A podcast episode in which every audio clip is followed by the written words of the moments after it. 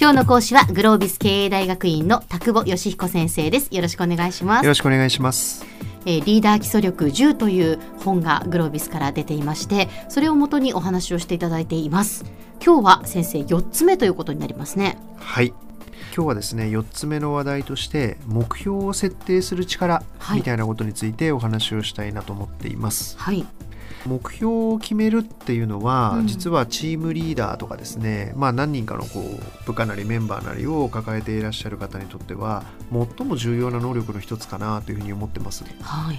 というのはその設定した目標に向かって、うん、みんなは動いていくわけですよね。そうですね。設定した目標が間違っていたとすると間違った目標に対して一生懸命動いてしまうっていう、そういう状況になるわけです。ええええ、でもどうでしょう？いろいろな会社の部署を見ていてみんな一生懸命やってんだけどなんか違うんだよなって 思うようなチームとか状況って少なからずもしかしたらあるかもしれませんよね。はいそれって結局なぜそういうことが起きるかというと実は1回目でお話しした競合の状況とかマーケットの状況とかをちゃんと理解していないから、誤った目標を設定してしまうみたいなことっていうのが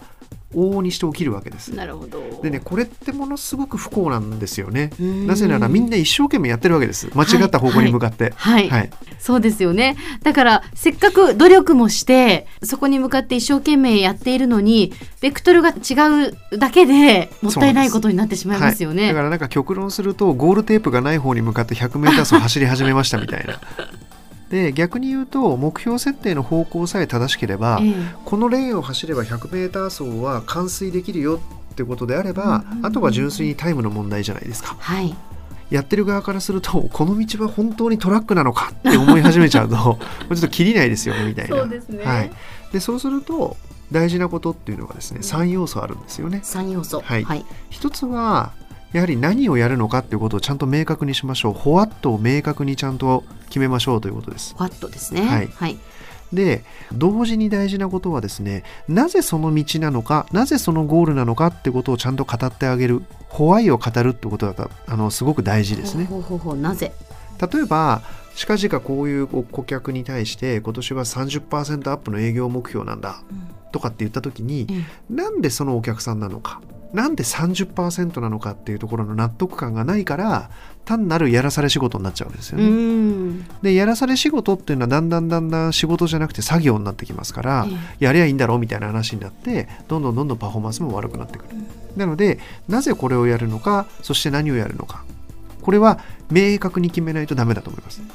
で最後にもう一つ大事なことはそれをいつまでにやるのかということですね。いつ when ですね。はい、はいでこの話が抜ける場合っていうのは結構多いような気がします。なんかこう頑張ろうって言ってるんだけど、いつまでに頑張るんだみたいなことが結構抜けがち。ああ、うん、確かに言われてみたらそうですね。そうするとなんかこうダラダラダラダラしてしまって、いつまでにこの目標を達成しなければいけないのかとか、そういうことが今一つよく分かりませんよねみたいなことになってしまう。なのでまあなぜやるのか何をやるのかいつまでにやるのか、ホワイホワットホエンみたいなことっていうのを明確にしていくっていうようなイメージを持っていただくといいかなというふうに思います。はい、はい、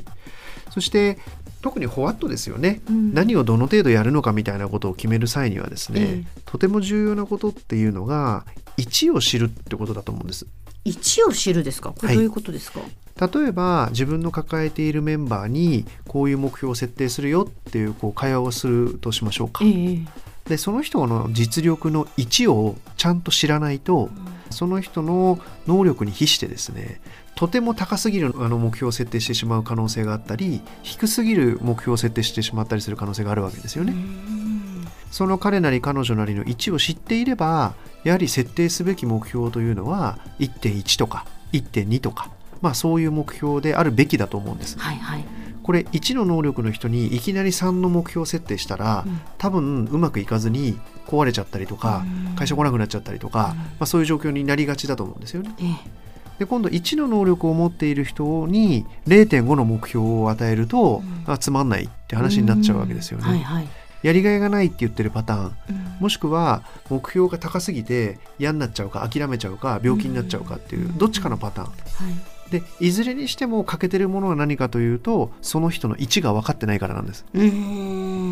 でじゃあこの人の位置って何が司っているのかというとその人のビジネスパーソンとしての能力だったり意欲だったりもちろんその細かいスキルみたいなこともあるかもしれません。でもう一つ結構大事だなと個人的に思うのはやっぱ家庭の状況みたいなのも結構大きいと思いますね。能力もあるスキルもあるやる気もあるでもご家庭で介護のお父様お母様が例えばいらっしゃる、で今ちょっといろんなことがあって仕事に集中できない。の結果うまくいってないみたいなことっていうのも当然あるわけですよね。はいはいはい、逆にご家庭にすごい大きな不安事を抱えた方に大きなプロジェクトマネージャーを例えば任せたとしたら、うん、それってそれが理由でうまくできないその人が悪いのか、うん、それを知らずに任せた方が悪いのかっていうとまあ、話としては結構微妙じゃないですか。でそれがちゃんと1を知ろうということの意味です。なので1を知らないと適切な目標設定ができないということにおいてちゃんと1を知ろうよっていうのが大事なことかなというふうに思います。はいそれからもう一つ大事なところがあるなと思っているのが、すでに発生してしまっている問題をやっつけるっていう目標設定と、はい、まだ顕在化していない目標をより良くするためにやっていくっていう2つの種類があると思うんですね。はいはい。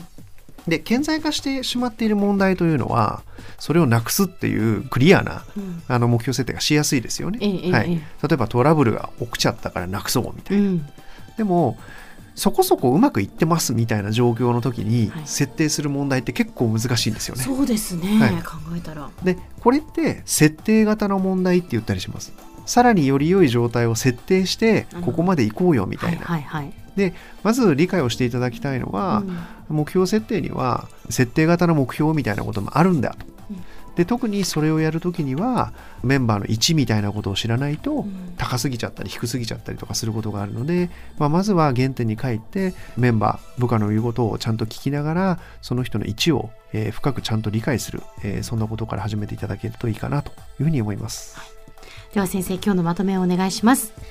はい、えー、リーダーの仕事として非常に大切なことに目標設定ということがあります。何をやるのかどうしてそれをやるのかいつまでにやるのか。3点セットで常に考えその目標を例えば部下に対して設定するときにはちゃんと部下の実力1を知ると、えー、そんなことをやっていただきたいと。こんな話をさせていただきました。今日の講師はグロービス経営大学院の田久保義彦先生でした。どうもありがとうございました。ありがとうございます